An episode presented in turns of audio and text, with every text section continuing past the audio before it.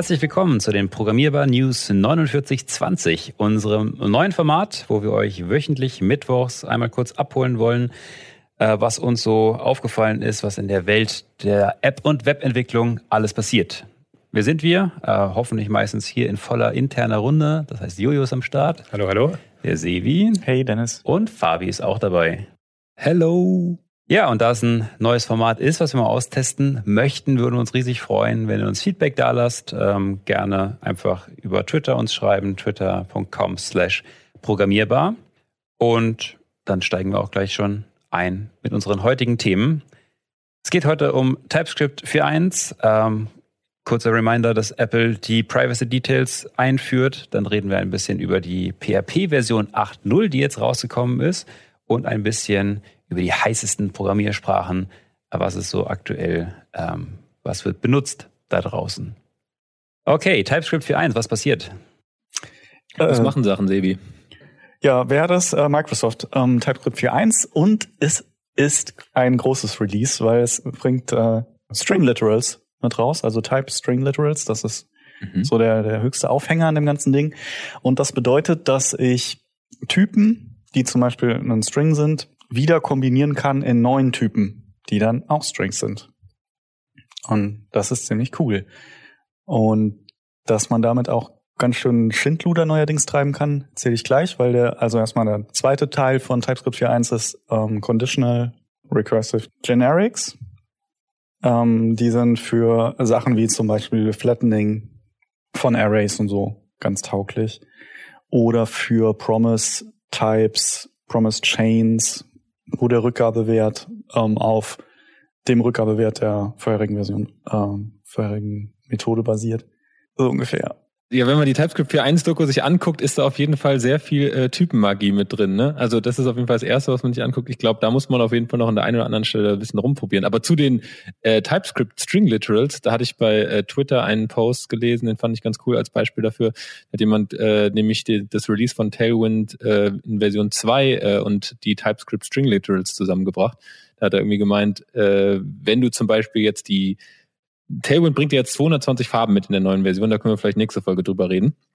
Ähm, und das heißt, es gibt 22 Farben und 10 Shades davon. Und wenn du vorher das typisieren wolltest, weil du zum Beispiel aus JavaScript die, äh, die Farben setzen willst und das typisiert haben willst oder keine Ahnung, dann musstest du 220 einzelne String-Typen schreiben. Und jetzt mit diesen String-Literals brauchst du einfach nur einen Typ zu definieren, der alle 22 Farben hält einen String-Typ, der alle zehn Shades hält und dann kannst du mit einem String-Literal einfach das Ganze zusammen dann schreiben. Dann schreibst du einfach Farbe, also irgendwie String-Literal Farbe minus äh, Shade und hast dann alle 220 äh, Varianten in einem Typ. Bist typsicher, was die Farben angeht und musstest nur 32 Werte statt 220 schreiben. Finde ich schon mal ganz cooles Anwendung, äh, ganz coolen Anwendungsfall. Ist das denn sowas, was jede Programmiersprache irgendwie braucht und TypeScript bis jetzt einfach nur irgendwie vergessen hat zu implementieren oder ist das schon so metamäßig also wird das viel eingesetzt oder ist es eher so ein Randding? Können das andere Programmiersprachen? Kennt also ich kenne keine andere Programmiersprache, die das kann. Deswegen würde ich sagen, ja, es ist auf jeden Fall Use Case gerade für das, was Fabi irgendwie äh, definiert hat, um das irgendwie typsicher zu machen. Aber bisher ist es so, dass man in allen anderen Programmiersprachen, die ich kenne, darauf angewiesen ist, dass man es wirklich komplett ausdefiniert. Ja, aber ich glaube, TypeScript ist so ein bisschen äh, bekannt für so ein bisschen Typenmagie und so. Ne? Da bringt ja, viel mitgebracht, wo man am Ende Typen irgendwie definieren kann. Äh, ja, das kann man alles sehr dynamisch definieren, so in TypeScript. Ähm, und du hast eben gesagt, man kann auch viel kaputt machen damit, oder zumindest? Ja, also sie hatten auch auf ähm, Twitter so Beispiele, dass sie einen JSON-Parser in dem Typsystem implementiert haben. Also das heißt, du würdest dann JSON nicht mehr als ähm, Objekt ähm, schreiben, sondern, also du kannst ja einfach in TypeScript schreiben, ich habe ein Objekt und das hat die Eigenschaft Name, er ist const und dann ist es eben irgendwie fix. Und jetzt könntest du theoretisch dieses ganze JSON gestringified als String in deinem Code ablegen und das Typsystem liest sich den String durch und baut daraus den Typ wieder zusammen. Mhm. Geil, oder? Aber das wollen sie nicht. Das, ich weiß nicht, wer das, das haben wollen möchte, aber ja, äh, das wäre, glaube ich, keine Verbesserung an der Stelle. genau, das, würde, das ist eher so ein kleiner Show-off, was das Typsystem kann. Okay. Haben wir noch irgendein gutes Beispiel für diese Recursive Conditional Types oder sagen wir da einfach, äh, dafür haben wir die Shownotes in unserem neuen News-Format, dass man da nochmal genauer lesen kann? Also Flattening und ähm, Promise, ähm, wie heißt die Promise-like-Typen, ist, glaube ich, so der Hauptanwendungsfall dafür. Ach, ist äh, Promise-like jetzt schon dann standardmäßig auch mit drin? Das muss man dir vorher irgendwie selbst schreiben, ne? Das also das im Endeffekt ich ist ja der Return-Type eines Promises. Wenn du den, den Type eines, also den Return-Type zum Beispiel von einer Funktion, die einen Promise zurückgibt und du willst den Typen, der in diesem Prom Promise steckt, dann hast du dir sowas Promise-like-mäßiges gebaut, oder? Mhm. Und das ist jetzt ein Einzeiler mit dem neuen Typsystem. Mhm. Sehr gut. Cool. Dann können wir kurz abhaken. Das ist eigentlich nur ein kleiner Reminder. Ähm, wurde bei der WWDC von Apple vorgestellt für die Plattform. Es gibt jetzt die sogenannten Privacy ähm, Details oder wie ich gelernt habe, in British ist es Privacy. War ich letztens total verwirrt, weil es eine Privacy sagt und habe gesagt, nee, das kann nicht sein. Habe das gegoogelt. Also ähm, man kann Privacy oder Privacy sagen. Äh, Details, die auf der App Store Seite sind. Ähm, und ja, ist letztendlich so ein bisschen für den User wie ähm, neuer Abschnitt, wo er dann so standardisierte Texte bekommt, wo greift die App überall drauf zu, wo muss ich ein bisschen aufpassen, was kann die am Ende alles mit meinen Daten machen. Und ab dem 8. Dezember ist es so, dass jedes App-Update, was man einreicht, ähm, diese Informationen eben ausfüllen muss. Das heißt, ich gehe davon aus, dass wir äh, langsam mehr und mehr im App Store Seiten sehen, wo die Apps das alles ordentlich ausgefüllt haben und noch ein bisschen mehr zu Transparenz führt, was die einzelnen Apps mit den Daten machen. Ist ja auch so ein bisschen ähm, alles im Zuge von noch stärkeren äh, Datenschutzrichtlinien. Ähm, Gab ja auch eine ganz große Diskussion ähm, rund um die Werbenetzwerk oder Werbetracking, ähm, was, was praktisch abgeschafft ähm, werden sollte mit iOS 14. Das wurde jetzt noch ein bisschen aufgeschoben. Ähm, erst im nächsten Frühjahr äh, werden wir mit Sicherheit auch noch ein bisschen drüber reden, weil teilweise ja gesagt wird, dass das die Industrie ganz shiften wird, wie dann Geld verteilt wird. Aber das werden wir sehen. Ähm, waren Sie ein bisschen vorsichtig. Jetzt kommt erstmal die App Privacy Details. Hast du dann diese Kategorien, die Apple das aufsplittet? Oder was mich eigentlich nur interessiert, Ja. äh, wo sollen bei mir die Glocken läuten in Zukunft, wenn ich das lese im App Store? Ja, wahrscheinlich irgendwie, wenn du, weiß ich nicht, eine Eieruhr runterlädst und die deine Location trackt. Oh, okay. Das. Außer die Eieruhr startet automatisch, wenn du nach Hause kommst, weil auch gleichzeitig dein Eierkocher angeht. Dann wiederum wäre es in Ordnung. Nee, ich denke schon. Also ähm, ja, Ich- Okay. es gibt hier alles Mögliche an Financial Info, ob irgendwelche Payment-Dienste abgefragt werden, äh, dieser ganze Health- und Fitness-Bereich, ob irgendwelche Sachen sind, ob Kontaktinformationen wie Telefonnummern, Adressen abgefragt werden, Okay. irgendwelche Fotos, Videos, Browsing History, Search History. Und- äh, An der Stelle, ach, das geht zu sehr ins Detail. Ich wollte jetzt eigentlich nur sagen, an der Stelle weiß ich ja noch gar nicht. Also die App könnte das ja theoretisch gut begründen und der Fall, dass dass es, ähm, dass ich da alles eintragen muss, äh, alle Edge Cases, die aber vielleicht der User gar nicht verwenden muss, wenn er nicht will. Hm. Ja, musste wahrscheinlich. Ich weiß auch gar nicht, es wird ja vermutlich wieder halbautomatisiert irgendwie getestet ähm, und dann im, im Review-Prozess mit angeguckt sozusagen. Ähm, es ist ja schon, also erstmal wird dir vertraut, weil du die Daten einträgst, also ne, einträgst, was deine App macht und was nicht. Ähm, wahrscheinlich kann man auch wieder mit irgendeinem Gehacke es hier und da umgehen. Ähm, ja. Okay, aber cool, erstmal so ein cooler Schritt in die schöne Richtung, dass das alles ein bisschen transparenter wird. Ist es denn für mich als Publisher aufwendig, das einzutragen? Oder ist es eigentlich so, dass du die gleichen Informationen, die du vorhattest, die mir dann zusammenträgst? alles Du musst, glaube ich, schon ein bisschen detaillierter gucken, was du wirklich benutzt. Ähm, je nachdem, ich meine, wir haben bei uns, ist es ja gebündelt äh, zentral, dass sich einer darum kümmert, wie unsere Datenschutzrichtlinien sind und die haben da einen ganz guten Überblick. Aber das muss man schon, glaube ich, abstimmen. Also äh, wenn man ein bisschen was Größeres hat, reicht es, glaube ich, nicht als Entwickler, da einfach nur irgendwelche Häkchen zu setzen. Ähm, weil es auch teilweise sehr äh, detailliert ist hier. Ich sehe gerade Diagnostics, zum Beispiel Crash-Data, dass wir Crash-Logs ähm, senden, aber Performance-Data ist dann was anderes. Ähm, also ja, ähm, muss man schon ein bisschen gucken. Mhm. Gut. PHP, Version Genau. 8.0. Es ist auf jeden Fall natürlich jetzt ein Major Release, das heißt äh, die nächste große PHP-Sprachversion und bei PHP 7 war ja vor allem letztendlich der Vordergrund irgendwie auf sagen wir, die Performance-Optimierung von PHP und jetzt PHP 8 ist so eine Mischung. Zum einen sind wirklich sehr viele coole Sprachfeatures hinzugekommen, die man, glaube ich, lange Zeit vermisst hat aus, in PHP. Ähm, ist immer so die Erfahrung, wenn man jetzt irgendwie aus TypeScript oder aus anderen Programmiersprachen irgendwie zu PHP zurückkommt, hat man sich immer gedacht, ach, hier fehlt doch irgendwie das eine oder das andere. Ähm, zum einen werden jetzt erstmal Named Arguments unterstützt. Das heißt, das, was ich vielleicht aus Kotlin oder auch aus Swift kenne, dass ich halt wirklich äh, meine Parameter oder meine Argumente einer Funktion äh, definieren kann.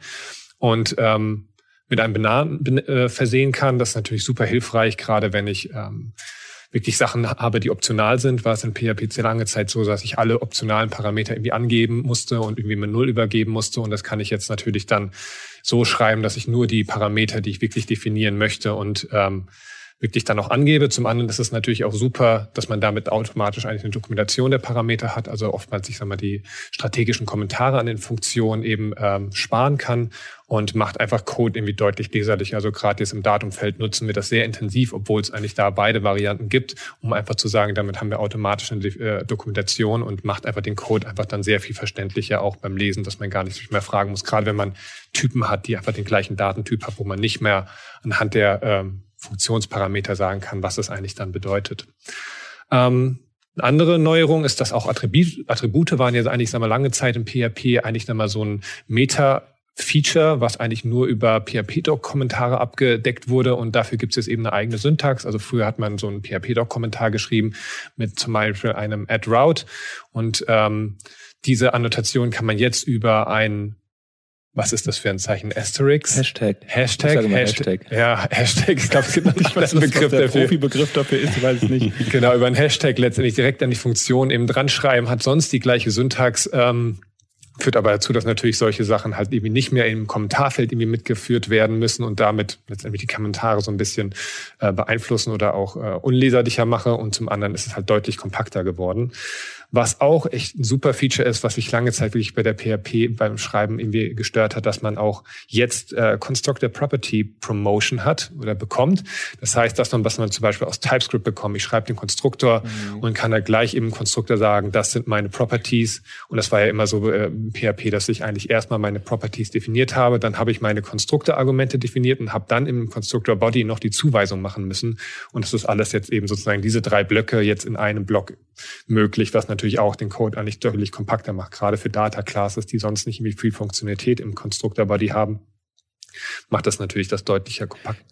Wenn man jetzt die, wenn man jetzt Dennis Frage von vorhin aufnimmt, die er bei TypeScript 4.1 gestellt hat, äh, ob das jetzt irgendwie PHP da nur nachzieht äh, oder ob es da, sage ich mal, neue Standards setzt, was die Features angeht, wirkt das ja bisher alles noch Features, die irgendwie ja. so schließ mal auf mit bestehenden Programmiersprachen, oder? Würde ich auch so sehen. Also vom Gefühl ist es einfach so, dass, glaube ich, andere Programmiersprachen da schon eine ganz andere Entwicklung machen und PHP natürlich, sagen wir mal, eine sehr alte Programmiersprache ist und die sich jetzt aber jetzt einfach vieles abgucken von dem, was wahrscheinlich aus der Community und Leuten, die mit anderen Programmiersprachen zu tun haben, eben an sie herangetragen wird. Also es ist eher so ein Gleichziehen an der Stelle mit Sprachfeatures, die es gibt. Zum Beispiel auch die anderen beiden Sachen. Union Types gibt es zum Beispiel in TypeScript ja genauso. Union Types ja. wurden auch lange Zeit im PHP auch einfach in den strategischen Kommentaren unterstützt, dass du sagen könntest, du hast irgendeine Variable, die erstmal so im Code keinen Typ hat, konntest dann über den strategischen Kommentar sagen, das kann jetzt irgendwie ein Int oder ein String oder irgendwas sein. Und das wird jetzt eben auch direkt eben als Typannotation unterstützt. Typannotation gibt's ja oder als, als Typ äh, für den Parameter unterstützt. Gibt es ja ab PHP 7 wurde das eingeführt für äh, Funktionsargumente. Ab PHP 7.4 konnte man das auch für Properties eben verwenden und jetzt eben auch Union Types eben an beiden Stellen möglich. Und eine ganz super Neuerung, also Null Safety war natürlich auch etwas, was PHP mit seiner ganzen Standardisierung ähm, eingeführt hat dass es jetzt auch einen Null-Safe-Operator gibt. Also das, was man aus PHP kennt, dass man eben sehr viel diese Null-Checks eben durchführen musste, um mhm. Sachen, Code abzusichern, ist eben jetzt nicht mehr notwendig, genauso wie man es aus anderen Programmiersprachen schon lange kennt und nutzt. Dass eben Funktionen einfach, Funktionsaufrufe mit einem Fragezeichen versehen werden können und dann jeder Teil, der irgendwie Null zurückliefert, automatisch dazu führt, dass die ganze Kette abgebrochen wird und dann eben nicht weiter evaluiert wird. Die andere große Neuerung, die bei PHP gekommen ist, eigentlich der Just-in-Time-Compiler. Und das ist etwas, wo man sich wirklich sagen muss, das führt wirklich dazu, dass PHP, sagen wir mit anderen Sprachen eigentlich aufschließen kann, weil ähm, es jetzt, wenn man sich vorstellt, wie PHP eigentlich funktioniert, das ist ja eigentlich eine interpretierte Sprache. Das heißt, eigentlich muss man erst einmal diesen ganzen Schritt machen, wenn man ein PHP-Skript interpretiert. Man hat diese Tokenisierung, dann hat man das Parsen eben dieser Tokens, man hat die Kompilierung eigentlich dann in diese Send-Op-Codes und erst das wird dann eigentlich von der Maschine wirklich interpretiert. Und natürlich gab es früher solche Verbesserungen oder Beschleunigungen wie den Opcode-Cache, der halt direkt diese Opcodes vorgehalten hat. Und der Just-in-Time-Compiler geht eben dann hin und macht aus diesen Opcodes dann eigentlich nochmal Maschinencode, ähm, wodurch natürlich bestimmte, gerade auf CPU-lastige Operationen natürlich deutlich performanter ausgeführt werden können.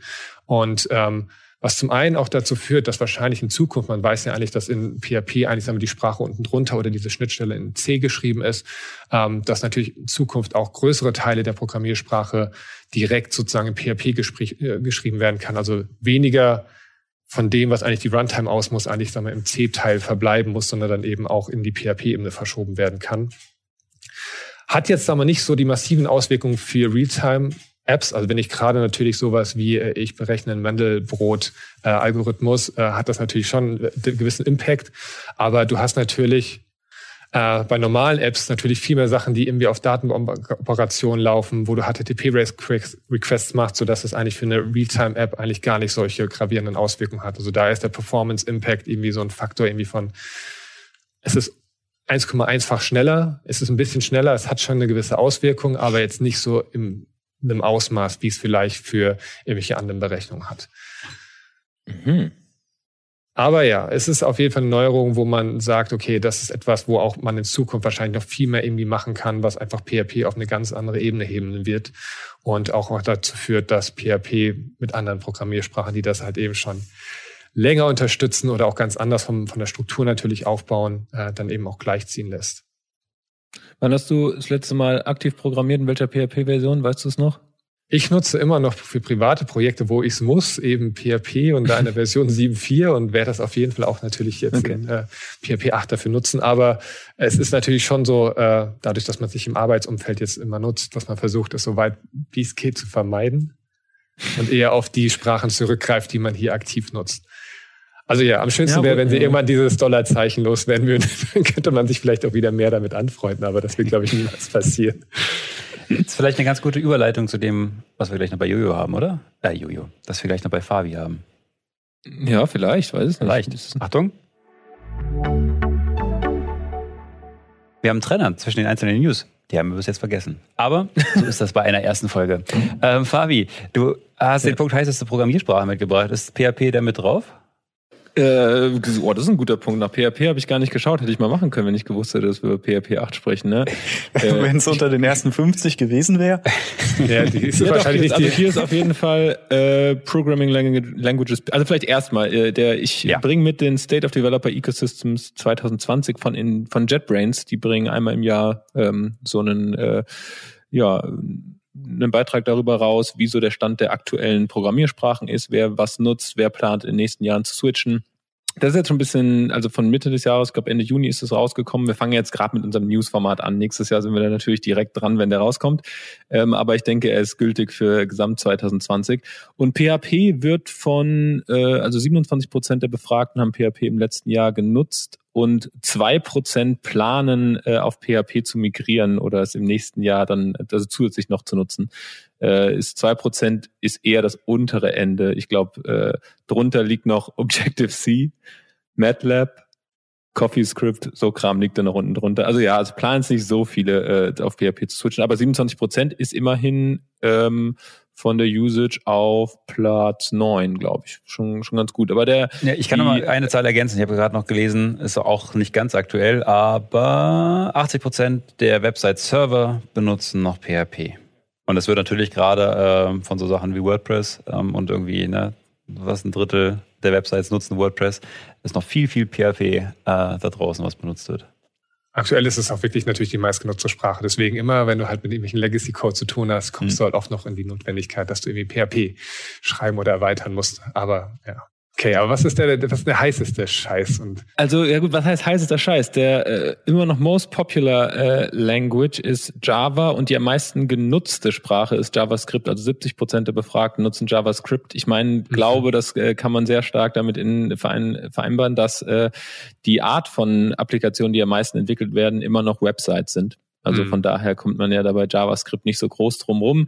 Ähm, merkt man auch grundsätzlich so ein bisschen dann in der Befragung, also vier Prozent planen auch im nächsten Jahr das, äh, das noch zu oder darauf zu migrieren. Also JavaScript nutzen schon die meisten und am liebsten wird scheinbar das Backend für äh, Webseiten entwickelt, ist zumindest die, die most popular Plattform.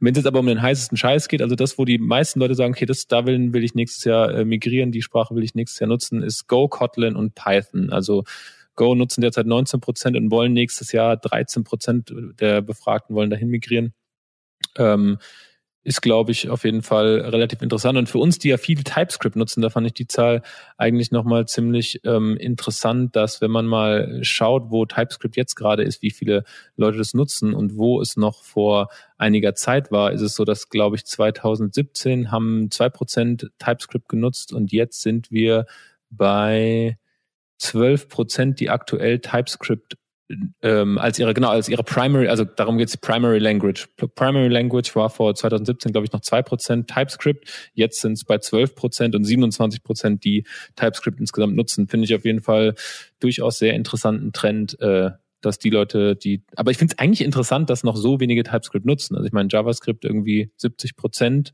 äh, und 28 Prozent nutzen TypeScript. Finde ich irgendwie doch interessant, dass da das noch so wenig ist. Ich kann es mir gar nicht mehr vorstellen, plain JavaScript zu schreiben.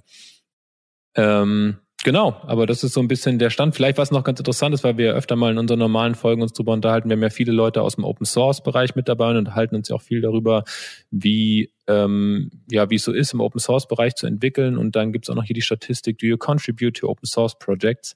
Da sind ähm, 44 Prozent, die ähm, es nicht tun, aber es gerne machen würden, wohingegen vier Prozent es nicht tun und es auch nicht gerne machen würden. Das heißt, man sieht schon, viele Leute tun es nicht, aber würden es gerne. Und ähm, 11 Prozent machen das, äh, äh, contributen ähm, sehr häufig zu Open Source Projekten und 16 Prozent ab und zu mal.